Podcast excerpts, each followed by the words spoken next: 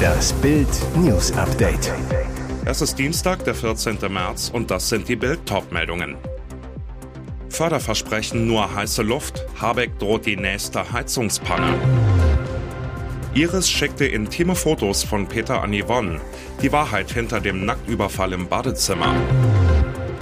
CDU und FDP machen es möglich. Neue Machtmoschee in Wuppertal. Wenn Robert Habeck da mal den Mund nicht zu voll genommen hat. Seit Tagen verspricht der Wirtschaftsminister, Immobilienbesitzer erhalten massive Hilfen, wenn sie ab 2024 ihre Öl- bzw. Gasheizung zum Beispiel gegen eine saubere, aber viel teurere Wärmepumpe eintauschen. Es soll große sozialpolitische Unterstützungsmaßnahmen geben, so Habeck. Konkret direkte Zuschüsse, Kredite und steuerliche Förderungen. Doch die Versprechen könnten sich als heiße Luft entpuppen. Problem 1. Habeck fehlt das Geld. Im Bundeshaushalt für das nächste Jahr ist bislang keine Rücklage für Hilfen vorgesehen. Und im Klimafonds sind die meisten Milliarden auf Sicht von mehreren Jahren schon verplant. Problem 2. Die aktuelle Bundeshaushaltsordnung. Sie lässt bei einem Verbot von Öl- und Gasheizungen und dem daraus folgenden Einbauzwang, zum Beispiel von Wärmepumpen, staatliche Förderung nur unter ganz bestimmten Bedingungen zu. Im Klartext heißt das, ab 2024 könnten Häuschenbesitzer zum Beispiel beim Einbau einer Wärmepumpe auf den Kosten sitzen bleiben. Obwohl Habeck etwas anderes verspricht. Es droht eine schwere Panne.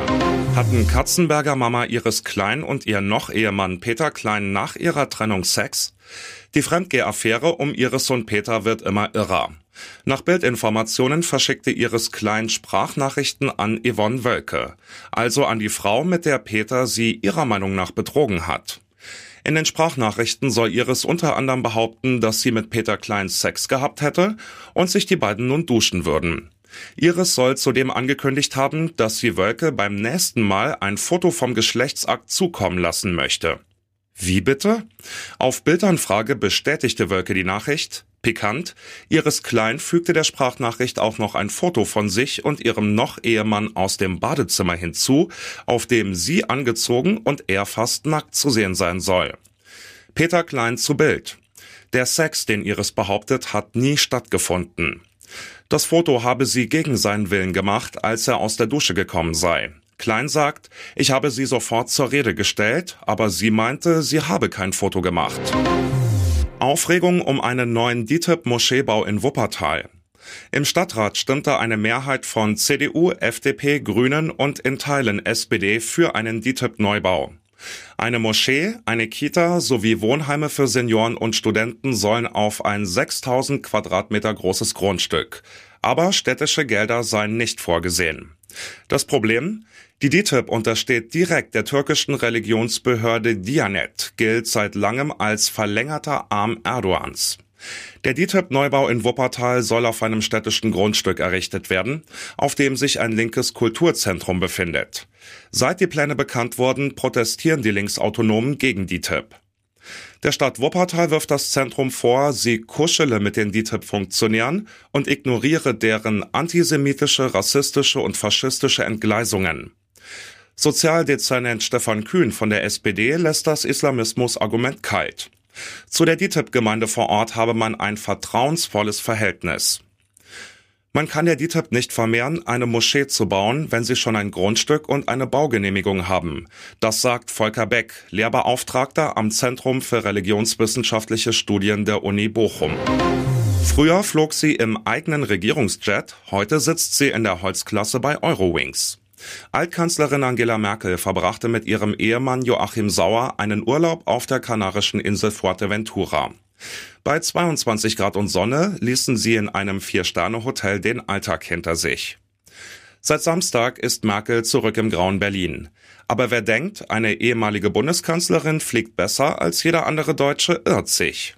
Merkel stieg auf Fuerte in einen Airbus 320-200 der Fluggesellschaft Eurowings. Der einzige Bonus, sie wurde von mehreren Personen zum Flugzeug begleitet und dürfte als erste einsteigen. Im Flugzeug setzte sie sich auf einen gewöhnlichen Fensterplatz, ihr Mann saß am Gang. Ein paar Reihen dahinter schien ein Bodyguard zu sitzen. Während des Fluges las Merkel auf ihrem Tablet, machte Kreuzworträtsel, aß ein Sandwich und selbst mitgebrachte rote Paprika. Nach der verspäteten Landung stieg sie mit den anderen Passagieren aus und wurde von Sicherheitsleuten abgeholt. Ihr Mann dürfte übrigens nicht mit, er musste die Koffer holen. Mick Schumacher steht seit Anfang des Jahres bei Mercedes unter Vertrag und wartet als Reservefahrer auf eine neue Chance in der Formel 1. Vor dem Rennen am Sonntag in Saudi-Arabien trifft ihn wieder mal der Hass von Haas, von seinem Ex-Boss Günther Steiner aus dem Haas-Team. Der Südtiroler, unter dem Schumacher von 2021 bis 22 bei Haas fuhr, sagte in einem Interview bei iNews über die Trennung, wir hatten nicht das erreicht, was wir wollten. Ich musste einige Änderungen vornehmen. Man kann nicht auf ein totes Pferd einprügeln. Der tote Pferd-Vergleich ist der neue Tiefpunkt in Steiners Dauerkritik am Sohn von Michael Schumacher. Zu teuer wären die vielen Unfälle des Deutschen gewesen. Besonders die Crashs in Saudi-Arabien und Monaco vergangenes Jahr, die jeweils rund eine Million Euro kosteten. Deshalb Beschimpfungen wie jetzt die tote Pferdattacke. Im Fahrerlager gilt es als offenes Geheimnis, dass Steiner sich verbal nur schwer bremsen kann, wenn er auf bestimmte Themen angesprochen wird und besonders auf Mick Schumacher. Und jetzt weitere wichtige Meldungen des Tages vom Bild Newsdesk. Zerbrach sie am Scheitern ihrer großen Liebe?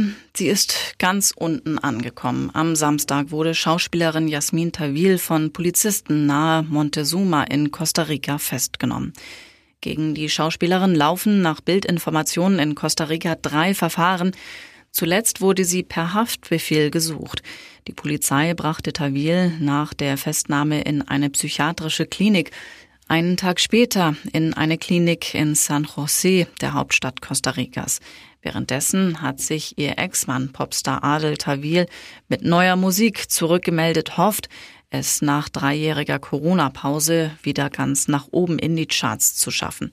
Zwei Leben, die unterschiedlicher nicht hätten verlaufen können. Und es stellt sich die Frage, welche Rolle die Scheidung von Adel bei Jasmins Absturz spielte. Denn wie es scheint, kam die ehemalige GZSZ-Darstellerin nie über das Liebesaus hinweg, stürzte nach der Trennung immer weiter ab. Nach dem Liebesaus mit Adel Tawil 2014 lebte Jasmin, die vor wenigen Jahren mit Reality-Shows wie Promi Big Brother und Unbreakable ins TV zurückkehrte, als Obdachlose auf Hawaii. Hier hatte Adel einige Jahre zuvor um ihre Hand angehalten. Im September 2018 verschwand die Schauspielerin und Musikerin von der Bildfläche. Nicht mal ihre Familie wusste, wie es ihr ging. Im September 2019 verkündete Jasmin Tawil dann plötzlich auf Instagram, dass sie auf Maui Mutter geworden sei. Ocean ist ihr von den Behörden in Costa Rica mittlerweile entzogen worden. Wann traf Luise F. ihren Mörder? Ging sie nach dem Besuch bei ihrer Freundin nicht den direkten Weg nach Hause? Viele Fragen sind noch offen, bewegen die Menschen in Freudenberg, einem Grenzstädtchen zwischen Nordrhein-Westfalen und Rheinland-Pfalz. Fakt ist, die Siebtklässlerin der Esther Bellarano Gesamtschule Freudenberg wurde Opfer eines Gewaltverbrechens. Hinweise auf ein Sexualdelikt liegen laut Polizei nicht vor. Wie die Siegener Zeitung berichtet, tappen die Ermittler nicht im Dunkeln, verfolgen eine konkrete Spur. Am Montag wurde die Leiche des Mädchens obduziert. Die Polizei erhofft sich davon Erkenntnisse zur Todesursache und zum Ablauf der Tat. Das Ergebnis der Obduktion ist bislang nicht bekannt. Den möglichen Heimweg des Mädchens gibt's auf Bild.de. Pistorius greift durch. Verteidigungsminister Boris Pistorius schmeißt Deutschlands wichtigsten General raus. Dies erfuhr Bild aus Regierungskreisen. Eberhard Zorn, seit 2018 Generalinspekteur der Bundeswehr, muss gehen. Neuer Topgeneral wird Generalmajor Carsten Breuer. Der Generalinspekteur der Bundeswehr ist der Vorgesetzte aller Soldaten in den ihm unterstellten Streitkräften und ist als militärischer Berater der Bundesregierung und als höchster militärischer Repräsentant der Bundeswehr Teil der Leitung des Verteidigungsministeriums. Zukünftig soll der Generalinspekteur nicht mehr nur als ranghöchster Soldat der Truppe fungieren, sondern nimmt auch im Ministerium eine wichtige Position ein, die einem Staatssekretär nahekommt. Breuer ist aktuell noch der Befehlshaber des neuen territorialen Führungskommandos der Bundeswehr. Er wurde öffentlich bekannt, als er die Leitung des Corona-Krisenstabs im Kanzleramt übernahm.